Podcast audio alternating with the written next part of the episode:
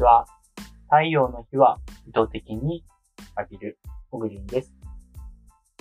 僕はテレワーク、リモートワークということもあって、基本的にパソコン一つさえあれば仕事ができます。なので、基本的に家の中で仕事をすることが多いんですけど、まあ、それだと日に当たらずにも生活ができてしまうので、意図的に太陽の日には当たるようにしています。今日のニュースになります。引きこもり24世帯に1人、東京江戸川区が実態調査というニュースについてです。東京都江戸川区人口約70万人が15歳以上を対象に行った全世帯調査で、引きこもり状態の人は少なくとも7919人に上り、24世帯のうち1世帯が該当することが11日分かった。40から50代が目立ち、期間は10年以上が多いなど、長期高齢化が鮮明になった。自治体によると、これほどの大規模調査は珍しく、20歳未満は仲間づくり、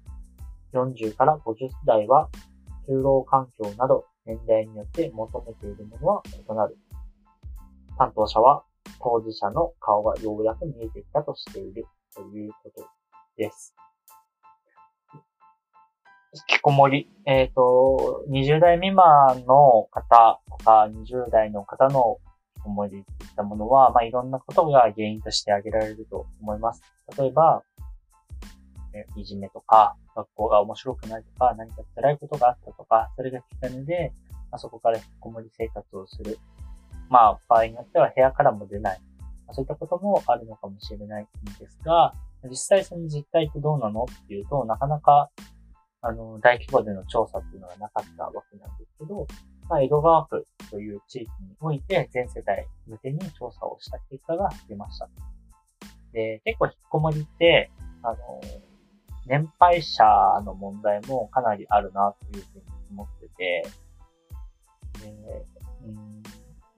結構認知症とかの研究では、人とやっぱ喋る頻度が多い人とそうじゃない人で、やっぱり健康寿命といったものは変わってきます。認知症にももちろん影響があります。で、こうやって、まあ誰かと出会わずとか誰かと話さず生活をする頻度が増えてしまうと、まあやっぱり精神的にも参りますし、うんなんだろう、思考っていうものもいろいろ凝り固まったりしますし、それが、まあ起きてる原因っていうのは、まあ多岐にわたるんで、なかなか難しいと思いますけど、うん、な、40代とか50代だったら、その、就労関係とか、まあ、20歳未満だったら仲間づくりとか、本当に年代によっていろんな、その求めてるものが違うと思うんで、それに応じて、どんな対策が取れるのか、何ができるのか、ったことを、っかり、なんだろう、対応していくことは重要なことを考えると、まあ、こういった調査といったものの価値っていうのはあるのかなえー、まあ、再三このオグリーンニュースでも話してるんですけど、僕はやっぱり核家族っていったものがかなり難しい要因でもあるなと思って、まあ、ストレスが多少かかってでも、やっぱり誰かと住むとか、誰かと、なんだろう、生活を共にする中で、さっき言った喋らないとか、寂しさとかっていったものを和らげることもできるし、引きこもり防止にももちろんなる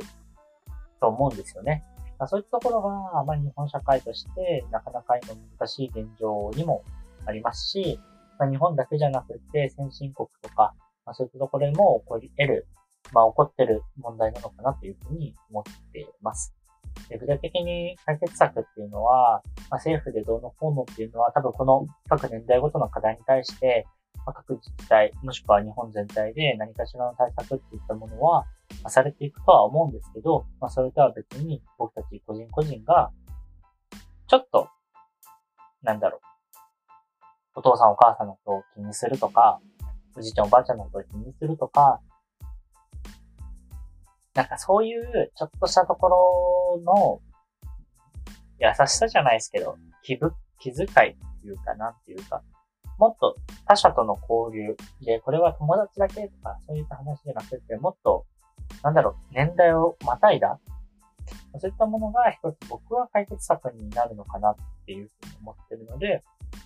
そういった機械といったものを一人一人が意図的に作れるといいのかなーって個人的には考えてます。今日のニュースは以上となります。また今週も一週間よろしくお願いします。では。